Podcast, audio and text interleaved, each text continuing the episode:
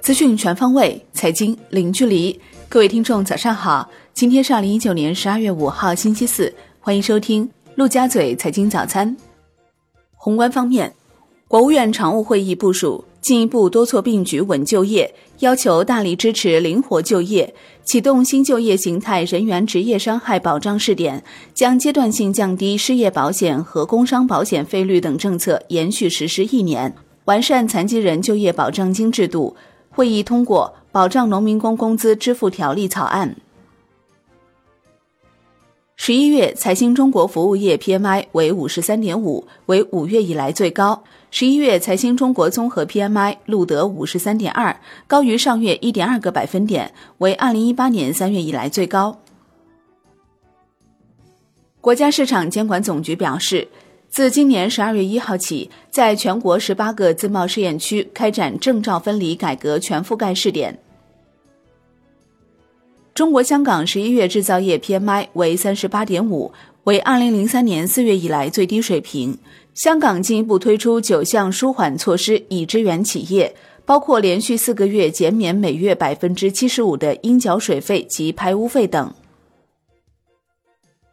国内股市方面。上证指数收盘跌百分之零点二三，深证成指涨百分之零点三一，创业板指跌百分之零点一。两市成交三千五百五十七亿元，北向资金净流入三十九点五七亿元，连续十五日净流入。恒生指数收跌百分之一点二五，盘中一度跌破两万六千点，创十月十一号以来新低。恒生国企指数跌百分之零点九八。全日大市成交七百一十八点六亿港元，阿里巴巴跌百分之一点八七，连跌四日。财政部、税务总局和证监会联合发布通知，对内地个人投资者通过港股通基金互认买卖香港股票基金份额，三年内继续暂免征个人所得税。据第一财经报道。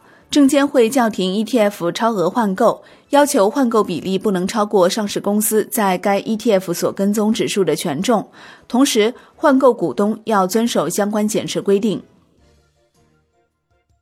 据上证报报道，券商全方位布局新三板改革，正加快推进首批精选层入层申报。全国股转公司鼓励券商积极挖掘和储备优质企业项目，并开展尽职调查。新 ST 华业成沪市第二家面值退市股，上交所决定终止新 ST 华业股票上市，称公司申请豁免退市没有规则依据。科创板上市委消息，开普云、金科环境首发过会，浩欧博终止审核。富时罗素将牧原股份、立讯精密纳入富时中国 A 五零指数，并剔除中国交建、宝钢股份，自十二月二十号收盘后生效。香港证监会表示，将继续宽免二零二零至二一年度的牌照年费。港交所回应拟缩短招股时间，表示研究目前尚处于初期阶段，待有具体方案时会适时披露。金融方面，四川省地方金融监管局发文宣布取缔辖区内全部 P2P 业务。此前，湖南、山东、重庆已相继宣布取缔全部 P2P 业务。中国互联网金融协会启动金融机构移动客户端软件备案试点。央行科技司司长李伟表示。当前一些金融机构客户端软件存在超范围收集个人信息等问题，相关部门要建立健全客户端软件监督处置机制。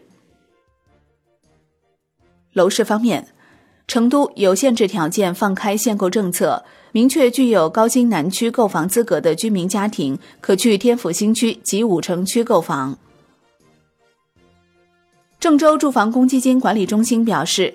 夫妻双方首次申请公积金贷款，最高贷款额由六十万元提高至八十万元；个人或家庭二次申请公积金贷款，最高贷款金额由四十万元提高至六十万元，自明年起执行。海外方面，加拿大央行维持利率在百分之一点七五的水平不变。加拿大央行表示。预计出现初期迹象，表明全球经济正在稳定。稳定的利率帮助经济维持平衡。预计未来两年通胀将继续接近百分之二。大宗商品价格加元仍保持相对稳定，持续减弱的衰退担忧正在支撑市场，维持利率在当前水平是合适的。国际股市方面，美股迎来反弹，终结三连跌走势。道指收涨逾一百四十点，摩根大通涨逾百分之二，高盛涨百分之一点七，领涨道指。油价一度涨逾百分之四，提振石油股。埃克森美孚涨百分之一点一，雪佛龙涨百分之零点九一。截至收盘，道指涨百分之零点五三，标普五百涨百分之零点六三，纳指涨百分之零点五四。欧洲三大股指集体上涨，德国 D X 指数涨百分之一点一六，法国 C C 四零指数涨百分之一点二七，英国富时一百指数涨百分之零点四二，欧洲斯托克六百指数收盘上涨百分之一点二，创十月十一号以来最大单日涨幅。知情人士称，沙特阿美考虑将 I P O 价格定在区间高端，拟筹资至多二百五十六亿美元。由于机构需求高企，沙特阿美可能采用绿鞋机制。商品方面，伦敦基本金属收盘涨跌不一，其中辽盐密七铜、辽盐密七锌、辽盐密七铅收涨，辽盐密七镍、辽盐密七铝、辽盐密七锡收跌。国内商品期货夜盘多数上涨，其中燃油涨百分之三，焦煤收跌。债券方面。